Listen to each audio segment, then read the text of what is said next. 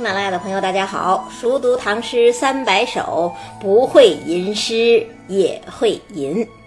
今天跟大家分享王昌龄的《采莲曲》：荷叶罗裙一色裁，芙蓉向脸两边开。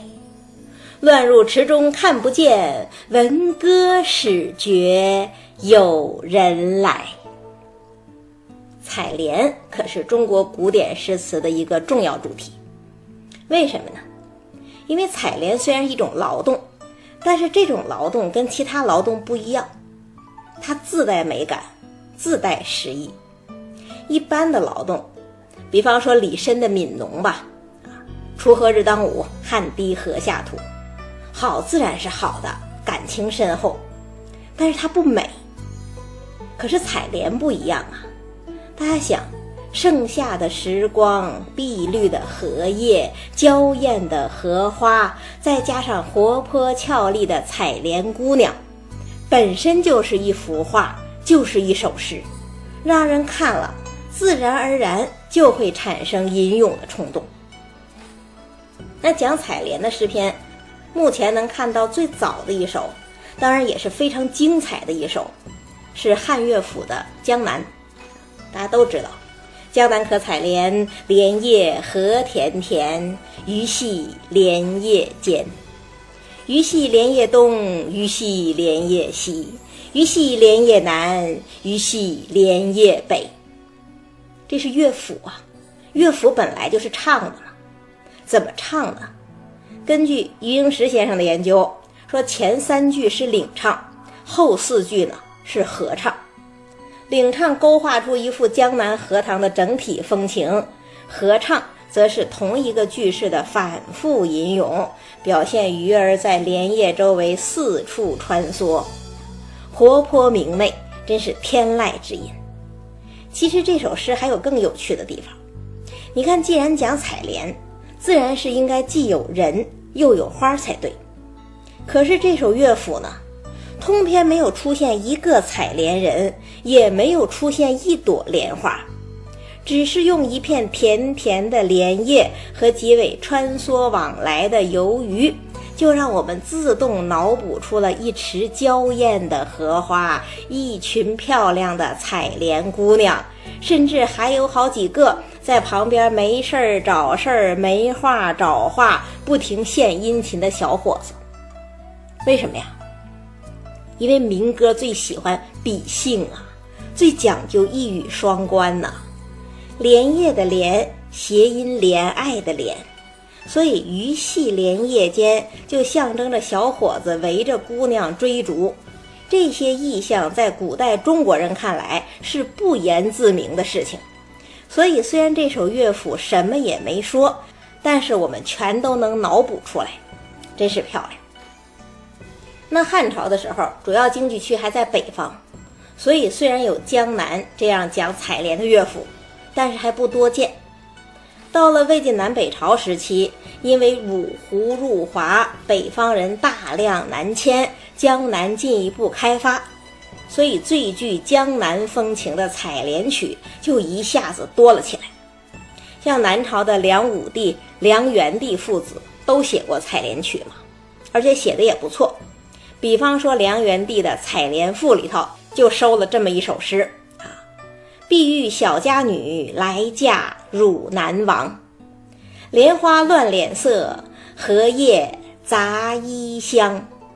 因持见君子，愿袭芙蓉长。”就把中国历史上最著名的那位小家碧玉，东晋汝南王的小妾刘碧玉，也打扮成了一个采莲女。说他脸若荷花，相似荷叶。你看这首诗虽然也有民歌风范，但是跟刚刚说过的那首乐府相比，文人气息显然重了不少。但是呢，无论怎么变，采莲曲的主题始终不变。什么主题呀？优美的风景，欢快的劳动，还有隐隐约约的。采莲姑娘和小伙子之间的倾慕之情。那王昌龄这首采莲曲是不是也是如此呢？先看前两句：“荷叶罗裙一色裁，芙蓉向脸两边开。这两句写的真美，哪里美呀？首先颜色搭的就美。什么颜色呢？首句既然是荷叶罗裙一色裁，那这个颜色自然是绿的呀。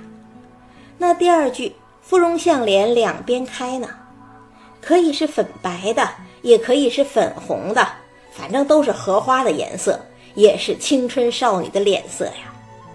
这是多美的搭配呀！它不是春天那种嫩绿配焦黄，也不是秋天的苍翠配老红，而是最具生命力的浓绿配艳粉。这正是夏天的颜色，也是青春女子的生命色彩呀。这是第一个美。第二个美在哪里？句法也美。你看这两句诗，无非是说采莲女的罗裙像荷叶一样绿。采莲女的脸色像荷花一样红吧？这样比喻自然也好，但是太常见了，不惊艳。那诗人怎么写呢？他不写谁像谁，而是说荷叶和罗裙是一色的，而且都是裁出来的。这其实是个逆向比喻，也是个拟人化的处理呀。因为罗裙确实是裁出来的。但荷叶怎么可能是裁出来的呢？可诗人就要这么说：“荷叶罗裙一色裁”，这就新鲜了吧？那芙蓉向脸两边开也是一样啊。他不说采莲女的脸色像荷花啊，而是说芙蓉也就是荷花，都在向着采莲女的脸庞开放。这不还是逆向比喻、拟人化处理吗？荷花、荷叶都好像有了生命，都在向采莲女子靠拢，都在和采莲女子呼应。这样一来，我们也就明白了。别看这两句写的是荷叶、荷花，谁才是诗的真正主角啊？是荷塘的风景，还是采莲的姑娘啊？当然是采莲的姑娘。那把这两句话连成一体。其实和梁元帝所说的“莲花乱脸色，荷叶杂衣香”非常相似吧？但是你看，梁元帝用的是白描，而王昌龄用的是映衬，这么一来可就灵动多了。咱们仿佛都能看到，在那一片绿叶红莲之中，采莲女的绿罗裙已经融入了田田荷叶。分不清谁是荷叶，谁是罗裙。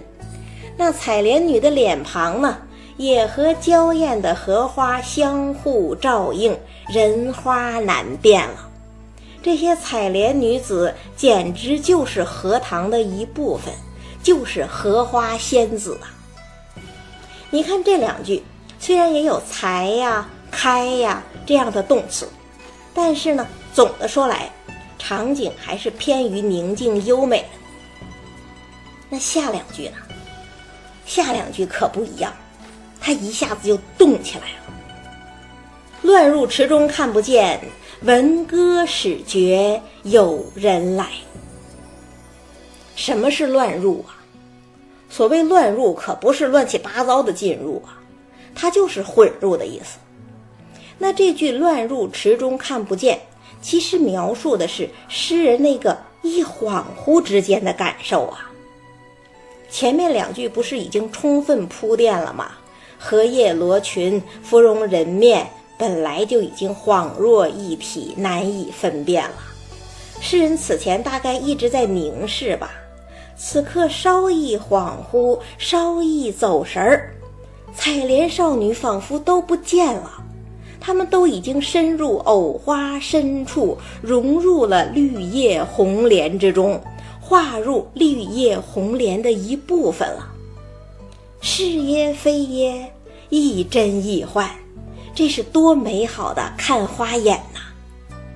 可是正在诗人翘首凝望，却又望不见，也分不清，都有点着急的时候，莲塘之中。忽然传来了一阵清亮甜润的灵歌声，他这才又恍然大悟：这群看不见的采莲女仍然在这荷塘之中啊！而且他们的歌声近了，他们就要过来了。大家想想，这是一种怎样的场景啊？人本来都不见了，忽然闻歌，方知有人。那人在哪里呢？其实还掩映在莲叶荷花之中啊。诗人仍然没有真的看见他们的身影啊。说见却又不见，说不见却又听见，这多有趣，多含蓄，多青春洋溢啊！莲花盛开，莲女高唱，那诗人呢？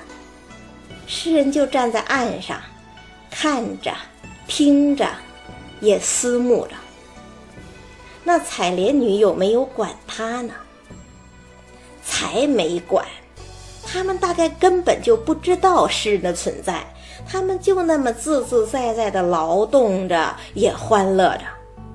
这是不是有点多情却被无情恼的感觉呀？好像有一点儿，又好像也没有，这才留下悠悠不尽的情味呀。才符合采莲曲歌唱自然美、歌唱女性美、歌唱动态美，也歌唱青春美的主旋律啊！再读一遍：荷叶罗裙一色裁，芙蓉向脸两边开。乱入池中看不见，闻歌始觉有人来。这首诗的作者王昌龄，号称诗家夫子，又称七绝圣手，一生非常坎坷，不断贬官，最后还死于非命。但是呢，他真是一个天才诗人，边塞诗写得尤其漂亮。像我们最熟悉的“秦时明月汉时关，万里长征人未还”。但是龙城飞将在，不教胡马度阴山，那就是他的杰作。那我为什么把它放在孟浩然之后呢？除了这两个人都写荷花之外，还有一个特别的理由。当年王昌龄到襄阳拜访孟浩然，孟浩然请他吃鱼，请他喝酒，结果呢，居发于背。好，王昌龄刚走，孟浩然就因病去世了。可谓我虽不杀伯仁，伯仁因我而死啊！真是令人叹息，也让王昌龄特别难过。不过呢，王昌龄此行也让他结交了一位最重量级的诗人。